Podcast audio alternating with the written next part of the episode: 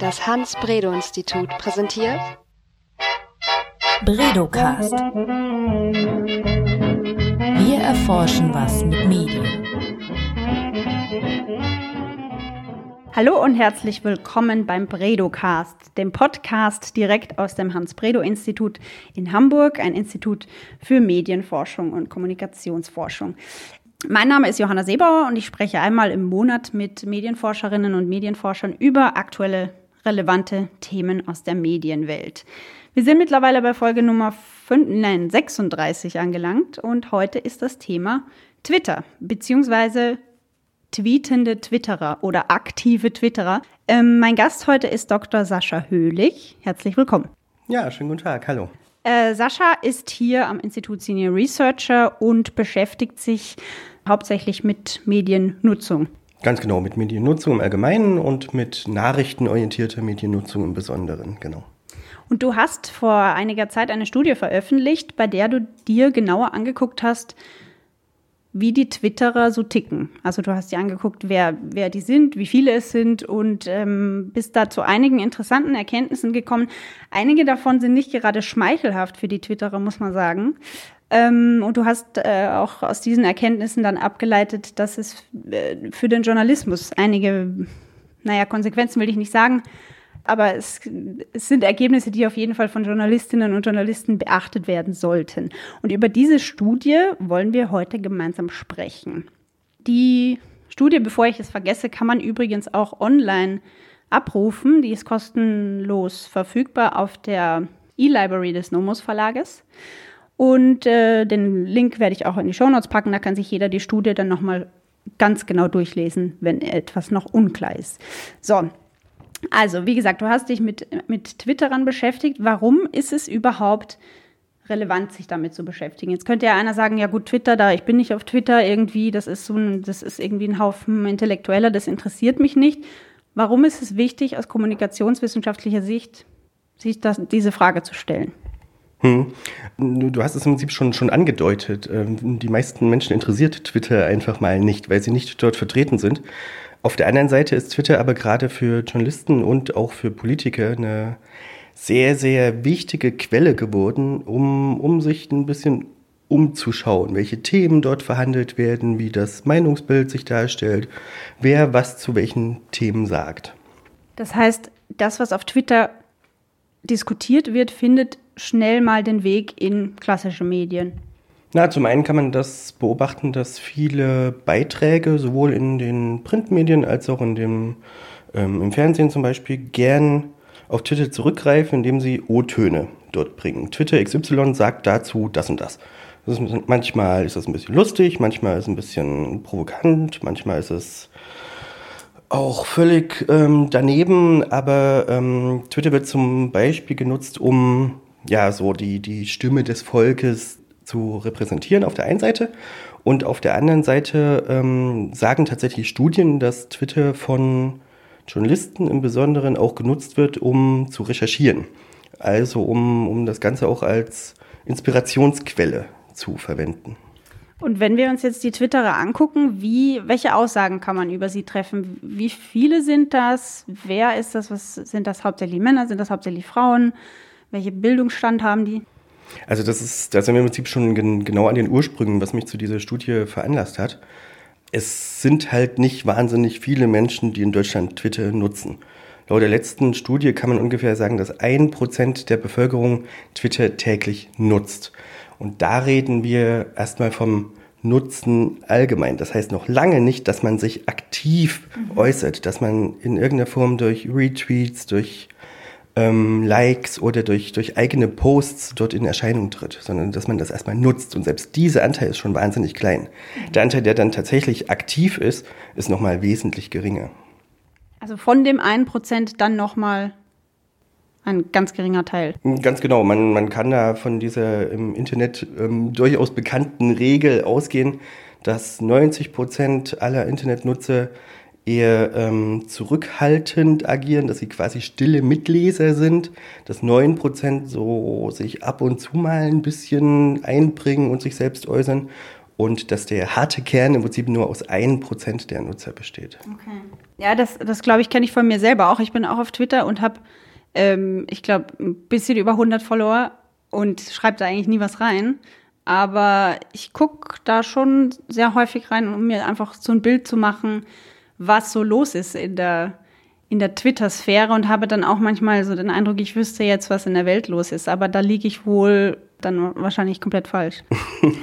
ähm, genau das ist das Ding. Also ähm, ich bin halt der, der, oder war im Vorfeld der Meinung, dass das Stimmungsbild, dem man so auf, auf Twitter begegnet, sowohl bezüglich der Themen, die diskutiert werden, als auch bezüglich der Meinung, die zu diesen Themen vertreten werden, dass das oft sehr, sehr an den Themen der, ich nenne es mal jetzt normalen Durchschnittsbevölkerung vorbeigeht. Also dass da manche Themen eine viel höhere Relevanz bekommen als andere.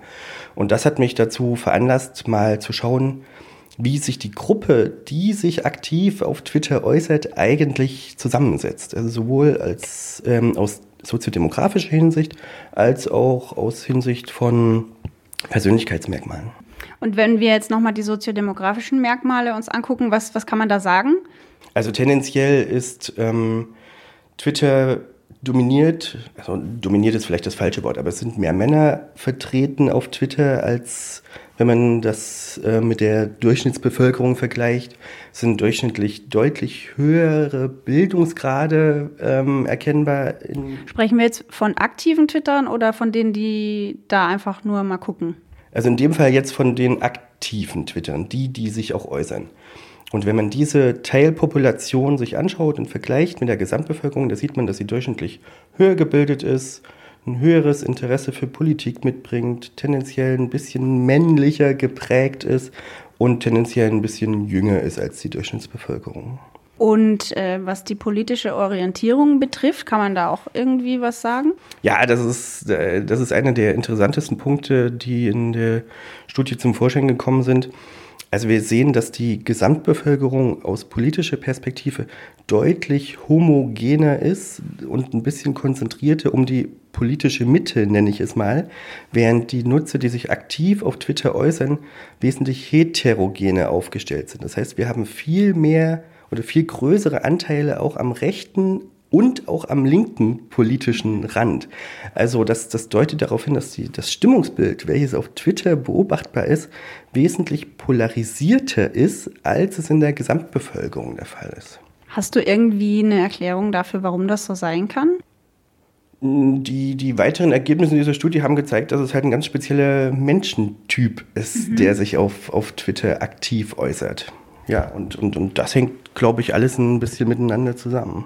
Und was hast du da herausgefunden über die Persönlichkeit? Ich habe ähm, im Prinzip drei Skalen aus der Psychologie mir angesehen und habe die auf die aktiven Twitterer mal angewandt. Und dabei ging es zum einen um die Persönlichkeitsstärke, zum anderen um generelle Persönlichkeitseigenschaften und das dritte war dann eine Tendenz, die in Richtung Narzissmus zeigt.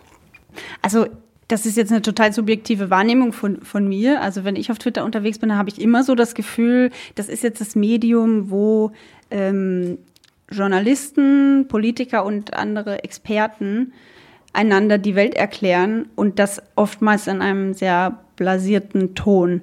Ähm, ist die, wurde diese Annahme bestätigt durch deine Studie? Also das ist ein guter Punkt, den du da gerade erwähnst. Ähm, ich habe in dieser Studie nur aktive Twitterer untersucht, die nicht in einem professionellen Kontext okay. twittern. Also das sind, das hat nichts mit deren Job zu tun oder mit deren Funktion, dass sie da twittern, sondern das ist im Prinzip ähm, das, was man die normale Bevölkerung nennen könnte. Ja, und, und also ich habe keine Politiker oder keine explizit keine Journalisten oder keine Social Media Manager etc. Et im Prinzip in die Stichprobe mit, mit aufgenommen, sondern nur Menschen, die aus freien Stücken twittern. Und da zeigt sich schon relativ deutlich, dass diejenigen, die sich aktiv äußern, ähm, deutlich extravertierter sind, dass sie deutlich offener sind, dass sie ein bisschen überzeugter von sich sind, gern anderen Tipps und Ratschläge geben und auch überzeugt davon sind, dass, dass ihre Ansicht ein bisschen mehr der Wahrheit und der Wirklichkeit entspricht, als es die Ansichten anderer Menschen tun. Mhm. Ja, das äh, so ungefähr habe ich, hab ich mir das vorgestellt. Also so stelle ich mir den Twitterer vor. Ähm, das ist aber jetzt natürlich nur eine subjektive äh, Annahme. Wie kann man denn sowas wissenschaftlich beweisen? Wie bist du da vorgegangen? Wie hast du die Twitterer überhaupt gefunden und wie hast du denen dann nachgewiesen, dass sie Tendenzen zum Narzissmus haben? Also ich habe hier niemanden nachgewiesen, dass jemand Tendenzen zum Narzissmus hat. Ähm, sagen wir so, die wir können Durchschnittswerte der Gesamtpopulation vergleichen. Und da zeigt sich, dass der Durchschnittswert in der twitternden Community tendenziell höhere Werte im Bereich des Narzissmus oder narzisstischen Tendenzen mhm. aufweist, als der Durchschnittswert in also der Gesamtbevölkerung. Wir sind alle ein bisschen narzisstisch, aber der Twitterer ist eben dann noch ein, bisschen, ein Ticken mehr narzisstisch. Ja, es gibt aber auch, auch ähm, wie gesagt, wir reden von Durchschnittswerten. Das heißt nicht, dass es auch Leute gibt, die wahnsinnig viel twittern und in keinster Art und Weise ähm, wahnsinnig offen sind oder extrovertiert sind. Ja, klar. Und wie, ähm, wie hast du die überhaupt gefunden? Deine, deine Versuchs, äh, nicht Versuchsobjekte, aber deine, deine Stichprobe. ja, ähm, und zwar haben wir dazu ein sogenanntes Online-Access-Panel beauftragt. Wir haben eine Stichprobe aus einem Online-Access-Panel gezogen. Das sind Menschen, die sich freiwillig zur Verfügung stellen, um an Studien im Bereich der Marktforschung oder der Meinungsforschung teilzunehmen. Da haben wir eine bevölkerungsrepräsentative Stichprobe gezogen und haben dort erstmal gefragt, wie, wie ihre Mediennutzung aussieht. Und ähm, wie gesagt, das war bevölkerungsrepräsentativ und haben dann gefunden, dass in dieser Stichprobe ein ganz kleiner Anteil nur an Menschen vorhanden ist, die aktiv twittern. Also wir haben da Frageblöcke gemacht, wie oft nutzen sie Twitter, mhm. wie oft retweeten sie, wie oft kommentieren sie, etc. Und ähm, haben dann, weil diese kleine Stichprobe nicht ausgereicht hätte, um statistisch belastbare Aussagen zu bekommen, haben wir im Prinzip dann noch mehr Probanden zu dieser Studie eingeladen, haben aber nur noch die durchgelassen, die diese Kriterien eines aktiven Twitterers erfüllen. Man nennt das in der äh, Marktforschung, man überrekrutiert eine Teilgruppe. Und so hatten wir dann im Endeffekt ähm, die Möglichkeit, zwei Populationen miteinander zu vergleichen, nämlich einerseits die aktiven Twitterer und die habe ich dann im Endeffekt verglichen mit der durchschnittlichen Online-Bevölkerung. Also nicht es wurde nicht Twitterer und Nicht-Twitterer gegenübergestellt, sondern die Durchschnittsbevölkerung, worunter sich auch schon der ein oder andere Twitterer befindet. Mhm. Also die Durchschnitts-Online-Bevölkerung. Ja. Also du hast verglichen die aktiven Twitterer mit einem Querschnitt der derer Menschen, die das Internet in irgendeiner genau. Form verwenden. Genau. Okay. Genau. Und ähm, dann hast du ihnen Fragebögen gestellt zu ihrer Persönlichkeit? Ganz genau. Das sind ähm, getestete und international akzeptierte Skalen, die man nennt das zum Beispiel, wenn es um die Persönlichkeitseigenschaften geht, die Big Five. Und da gibt es ein paar Aussagen und zu denen muss man dann angeben, inwieweit man diesen Aussagen zustimmt oder nicht zustimmt. Und daraus kann man dann ähm, im Prinzip Indizes berechnen und, und kann das dann miteinander vergleichen anhand der unterschiedlichen Stichproben oder der Teilgruppen. Und ähm, mit diesen Skalen kann man dann im Prinzip statistisch feststellen, ob die sich unterscheiden, die beiden Gruppen, und ob diese Unterscheidung auch überzufällig ist. Diese Big Five, kannst du da noch kurz mal erklären, was das ist? Also das sind im Prinzip fünf Eigenschaften, wo man im Gebiet der Forschung sich einig ist, dass sich eine Person anhand von fünf Eigenschaften zu großen Teilen erfassen oder beschreiben lässt. Und das ist zum einen geht es dabei um den Faktor der Extraversion, um so etwas wie Verträglichkeit, gesellschaftliche Verträglichkeit, um Gewissenhaftigkeit. Der vierte Punkt ist Neurotizismus, also sowas mhm. wie Ängstlichkeit und Vorsicht ein bisschen. Und der fünfte Punkt ist dann die, die Offenheit gegenüber Neuen. Und bei diesen fünf Punkten, wie sind da die Twitterer einzuordnen? Ja, die Twitterer zeigen sich auf jeden Fall deutlich offener gegenüber Neuen, als es die Durchschnittsbevölkerung tut. Sie sind deutlich weniger ängstlich in, in ihrer gesamten Persönlichkeit, als es ähm, die normale Bevölkerung ist. Und sie gehen, was natürlich auf der Hand liegt, auch ein bisschen eher aus sich heraus, sind also deutlich ähm, oder mögen es mehr an die Öffentlichkeit zum Beispiel zu gehen oder aus sich herauszugehen. Und Narzissmus und Persönlichkeitsstärke war dann noch ein anderer Punkt, den du untersucht hast. Was äh, lässt sich dann über die, wenn wir jetzt uns nochmal den Narzissmus im Detail angucken, wie hast du da das festgestellt? Also im Prinzip wird die Tendenz zum Narzissmus ähm, ähnlich abgefragt wie die Merkmale der Persönlichkeit. Ähm, nur ist diese Skala in sechs Dimensionen unterteilt. Dabei geht es zum Beispiel um Aspekte zur Angeberei, zu Anspruchsdenken und zu Autoritätsansprüchen, sowas wie Eigen Einzigartigkeit wird dann noch erhoben, also dass man sich als was Besonderes ein bisschen fühlt. Sowas wie Manipulationsneigung ist da noch mit enthalten und Aspekte zur, äh, zur Überheblichkeit. Mhm. Und jede dieser Dimensionen wird dann wieder mit verschiedenen Items, zu denen man die Zustimmung oder Ablehnung abfragt, erhoben. Mhm. Und daraus werden dann die ähm, die Werte im Prinzip auf diese sechs Dimensionen berechnet. Und es zeigte sich, also speziell bei dieser Skala haben wir in allen Dimensionen signifikante Unterschiede zur Gesamtbevölkerung befunden, äh, gefunden. Also sowohl zur Angeberei als auch zu höheren Ansprüchen, als auch, dass man sich eher ähm, autoritär als eher autoritär empfindet, dass man sich als einzigartiger empfindet. Das wird zum Beispiel mit dem Item erhoben, ich möchte, dass jemand eine Biografie über mich schreibt. Und zu diesem Item okay, stimmen ja. tendenziell mehr Twitter oder aktive Twitter-Nutzer zu, als es im Schnitt der normalen Bevölkerung der Fall ist. Das wäre jetzt nämlich meine nächste Frage gewesen. Wie sieht überhaupt so eine Frage aus, die äh, Angeberei abfragt? Weil man wird ja wohl nicht fragen, äh, bist du ein Angeber, ja oder nein? Nee, das wird ähm, nicht ganz so direkt gefragt. Das funktioniert dann in der Sozialwissenschaft doch nicht. Aber da steht zum Beispiel die Aussage, Bescheidenheit passt nicht zu mir. So, und dann hat man eine Skala, in der man im Prinzip bestätigen kann, ich stimme dieser Aussage zu oder ich stimme dieser Aussage nicht zu. Oder ein anderes Item, um Angeberei zu erheben, ist, ich neige dazu anzugeben, wenn sich mir Gelegenheit dafür bietet. Also das ist in dem Fall schon relativ direkt gefragt. Manchmal ist es auch so ein bisschen eher durch die Hintertür. Und wenn man dann diese Antworten im Mittel vergleicht miteinander, sieht man eben die Unterschiede zwischen den Teilgruppen, die untersucht wurden.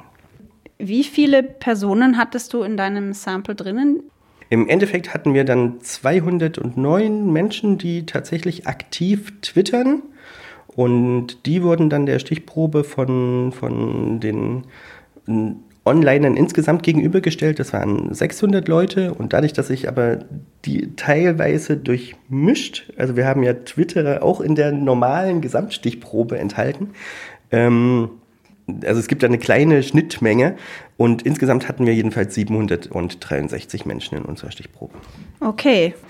Ich würde sagen, damit beenden wir jetzt unseren Methodenblock. Das war jetzt so eine kleine, Einf kleine Einführung in, in, in sozialwissenschaftliche Methoden die Frage, die du dir gestellt hast bei deiner Studie, war auch, was das für den Journalismus bedeutet, weil Twitter ein, ein Tool für Journalisten ist. Wie verwenden Journalisten Twitter und warum? Das ist eine gute Frage. Da, da musst du Journalisten fragen. Ähm, aber wie, wir wissen aus Studien, ähm, dass Journalisten eben durchaus Twitter als Quelle benutzen. Also kann ich jetzt nur mutmaßen, aber auf, aufgrund der durchaus wenigen Zeit, die heute vorhanden ist und den wenigen finanziellen Ressourcen, die vorhanden sind, ähm, kann ich mir schon gut vorstellen, dass man gern mal sich auf Twitter ein bisschen rumtreibt und versucht, so die Stimmungslage der Bevölkerung einzufangen. Ob man das natürlich dann immer so eins zu eins übernimmt, welches Bild einem dort entgegenspringt und dass man daraus dann einen Artikel macht, ist wieder eine ganz andere Sache. Aber ähm, Journalisten beobachten auf jeden Fall, was auf Twitter passiert. Und die Gefahr ist natürlich groß, dass man dann mitunter vergisst, dass das eben nur eine ganz, ganz, ganz, ganz kleine ähm, Bevölkerungsgruppe ist, die auch noch sehr, sehr speziell tickt. Und wenn man die Berichterstattung zu sehr auf dieser Quelle basieren lässt, kann es natürlich passieren, dass man an den Belangen der restlichen oder der Durchschnittsbevölkerung ein bisschen vorbeischreibt. Mhm. Das ist die Gefahr, die ich darin sehe. Weil äh, das Vertrauen in die Medien ist ja auch gerade nicht, zum, zumindest scheint es so nicht besonders hoch. Trägt das dazu bei oder ist das ein Grund dafür, dass ähm, Menschen das Gefühl haben, sie kommen in den Medien gar nicht vor? Also das ist tatsächlich einer der, der Hauptgründe, wenn man sich Vertrauen in Medien anschaut, dass große Teile der Bevölkerung ähm, sagen, dass sie ihre Lebenswelt, ihre Alltagserfahrung oder die Welt, wie sie sie wahrnehmen, dass die in, in den Medien keinen Widerhall findet. Und in meinen Augen ähm, hängt das durchaus damit zusammen, dass eben Journalisten nicht mehr die Zeit haben, sich mal in ein Bierzelt zu setzen oder auf der Straße mal sich in einen Café umzuhören, welche Themen da verhandelt werden, sondern dass man eben schaut, was in sozialen Medien so passiert. Und dann einfach mal die Hashtags durchguckt und, ähm, und daraus ableitet, dass das gerade trendende Themen sind für die Gesamtbevölkerung. Zum Beispiel, zum Beispiel. Ja, hast du ein konkretes Beispiel dafür, wie ein Thema journalistisch falsch eingeschätzt wurde, weil es in den sozialen Medien so gehypt wurde? Also in, in der Studie, über die wir eben geredet haben, habe ich mich ja nicht mit Themen beschäftigt, sondern tatsächlich nur die, die Menschengruppe, aus der diese Themen kommen. Aber es gibt durchaus ähm, Kollegen aus der Wissenschaft, die sich schon mit diesen Themen die auf Twitter zum Beispiel verhandelt wurden und ähm, die der öffentlichen Agenda auseinandergesetzt haben. Und das ist eine Studie aus dem Jahr 2013, wenn ich richtig informiert bin. Da zeigte sich zum Beispiel, dass auf Twitter wahnsinnig viel über die NSA diskutiert wurde. Also alles, was diese Datenschutz-Thematiken ähm, angeht. Und ähm, wenn man, also es war der hauptsächlich diskutierte Punkt zu dem in dem Zeitraum, der da untersucht wurde. Und auch diese Aspekte mit Vorratsdatenspeicherung und, und, und sowas. Also das waren die wichtigsten Themen. Und wenn man das mal vergleicht mit der Bevölkerungsagenda, also mit den Themen, die in der Bevölkerung relevant sind, dann stellt man fest, dass diese Themen überhaupt nicht im Alltag der Bevölkerung auftauchen. Die hatten keine Relevanz im Vergleich zum Beispiel zu Themen wie Arbeitslosigkeit oder Einkommensverteilung oder auch schon Zuwanderung zu, zu diesem Zeitpunkt. Und das Interessante ist, wenn man die Twitter-Agenda, also die geprägt ist durch die NSA-Diskussion oder Vorratsdatenspeicherung, wenn man die vergleicht mit der Agenda, was in Zeitungen zum Beispiel thematisiert wurde, da steht plötzlich auch plötzlich das Thema NSA ganz oben. Also es ist diese Agenda deutlich näher dran an der Twitter-Agenda im Vergleich zu der Agenda, die die Bevölkerung hat. Also das ist, das ist schon sehr, sehr spannend. Das soll überhaupt nicht heißen, dass diese Themen, die auf Twitter diskutiert werden, nicht wichtig sind oder nicht diskussionswürdig sind. Soll es definitiv nicht heißen. Aber wenn man die Prioritätensetzung anschaut, kann man ähm, durch Twitter zum Beispiel eine Verschiebung in der zugeschriebenen Relevanz feststellen, als es in der Bevölkerung der Fall ist. Und darin sehe ich tatsächlich die Gefahr, wenn, wenn Journalismus eben nicht mehr die Belange der Bevölkerung in, in der Berichterstattung widerspiegelt. Das heißt, die, die Gewichtung der Themen könnte idealerweise anders aussehen. Ähm, und Twitter sollte ein bisschen weniger Beachtung geschenkt werden?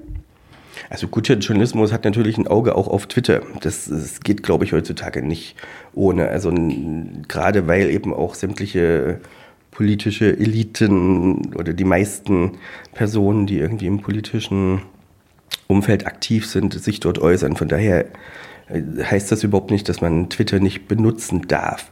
Aber es ist, glaube ich, nicht verkehrt, wenn man trotzdem auch sich ein bisschen in der Offline-Welt umschaut und mal die Augen und Ohren offen hält, was die Bevölkerung auf dem Land zum Beispiel auch interessiert. Man braucht ja als Journalist nur mal zu überlegen, wie viele Menschen man so in seinem privaten Umfeld kennt, die Twitter nutzen die vielleicht nicht unbedingt Journalisten sind oder Politiker sind, sondern Leute, die in anderen Berufen und Tätigkeiten unterwegs sind.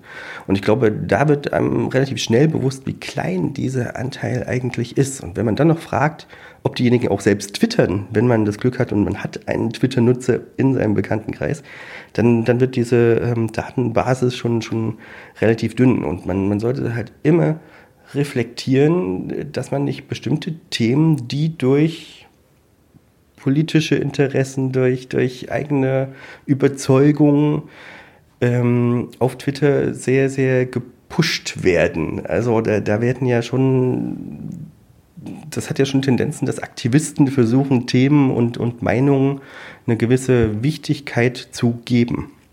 Und, und dass das nicht unbedingt mit den Themen zu tun hat, die man auf den Dörfern und den ländlichen Gegenden und vielleicht außerhalb der Großstädte ähm, als relevant empfindet.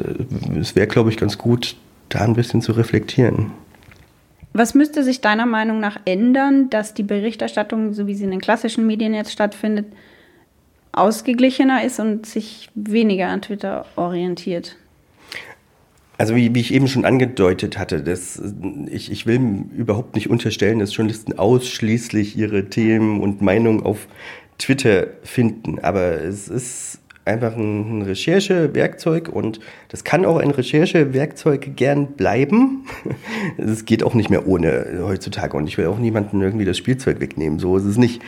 Ähm, aber man darf eben die, die Offline-Welt definitiv sollte man nicht vergessen. Und ich, ich glaube, das hat dann schon auch Auswirkungen darauf, dass Menschen ihr Leben, ihre Weltwahrnehmung wieder in den Medien finden würden, wenn man vielleicht so diese Internetbubble ein bisschen verlässt. Und also das, das ist in meinen Augen dem Vertrauen in den Journalismus durchaus zuträglich. Und wenn man dann weiterdenkt, ähm, stehen wir auch immer noch vor der Frage, wie kann guter Journalismus finanziert werden? Und ähm, gerade viele kostenlose Newsseiten im Internet bestehen ja oft nur noch daraus, dass ein Tweet an den anderen gereiht wird, welche Diskussionen gerade im Internet aktuell sind. Und da ist irgendwas passiert und die Überschrift ist dann, und das Netz dreht durch. Und ähm, in, in meinen Augen kann diese Art der Berichterstattung nicht dazu führen, dass man dem Journalismus zunehmend mehr vertraut, zum einen. Und zum anderen führt es auch nicht dazu, dass man zahlende Nutzer von journalistischen Erzeugnissen gewinnt, weil wenn nur Social Media Inhalte zu Artikeln ähm, umgebaut werden, dann hat das keinerlei Mehrwert für den Nutzer und dementsprechend hat auch keine Lust dafür, Geld bezahlen, zu bezahlen. Aber letztlich fehlt es dann im Journal den Redaktionen an, an Geld? Du fragst mich die Sachen. naja, weil es ist ja im Endeffekt, ne? Äh naja, also in, in, in meinen Augen ist das ein wird die Strategie nicht erfolgreich sein, Ressourcen zu kürzen und noch schneller zu agieren und mit noch weniger Personal noch schneller zu agieren, weil darunter leidet die Qualität des, mhm. des Journalismus. Und natürlich ist es wahnsinnig schnell, sich mal in den Monitor zu setzen und mal kurz in Facebook und Twitter rumzugucken, was da so los ist. Ähm, aber damit erfährt man eben nicht, was in der Welt los ist. Mhm. Ja, ist ja viel, viel äh, billiger, dann auch ähm, einen Redakteur am Monitor sitzen zu lassen und eine Twitter-Recherche zu machen, als ihn rauszuschicken aufs Land und mehrere Tage irgendwie eine Reportage zu, zu machen. Ja, ja, ganz klar, ganz klar. Also dann äh, fassen wir mal zusammen, was wir heute gelernt haben. Ähm, Twitter ist aus der Welt des Journalismus nicht mehr wegzudenken. Allerdings äh, muss man sich als Journalist und auch als Leser, der Artikel liest, in denen es viel um Twitter geht, äh, immer vor Augen halten, dass die, die, der Diskurs, der auf Twitter stattfindet, von einer ähm, Gruppe Menschen geführt wird, die erstens mal nur ein kleiner Teil der Bevölkerung darstellt und die auch durch besondere Persönlichkeitsmerkmale gekennzeichnet sind, nämlich sie an politischen, eher an politischen Rändern anzusiedeln sind, dass sie ähm, extrovertierter sind und eine stärkere Meinung haben als vielleicht der Durchschnitts-Onliner und dass außerdem ganz viel Leben außerhalb von Twitter stattfindet. Was nicht heißen soll, dass wir Twitter verteufeln wollen oder dass es ähm, nicht ähm, als Recherchetool nicht äh, gelten darf, sondern dass es einfach vielleicht ein bisschen mit ein bisschen mehr Abstand betrachtet werden sollte. Wäre jetzt meine Zusammenfassung, was sagst du? Finde ich ausgesprochen gelungen. Also besser hätte ich es nicht zusammenfassen können, in der Tat, ja. Wunderbar. Dann würde ich sagen, verabschieden wir uns von für heute. Wir freuen uns über Likes und Shares und Bewertungen. Wenn ihr Kontakt aufnehmen wollt mit äh, unserem Podcast-Team, dann schreibt uns gerne auf podcast.hans-bredo-institut.de. Äh, ihr könnt dem Institut auch auf Twitter folgen im Übrigen, auf äh, Bredo Institut. Und ähm, bis zum nächsten Mal. Vielen Dank fürs Zuhören. Tschüss. Tschüss. Bredocast. Wir erforschen was mit Medien.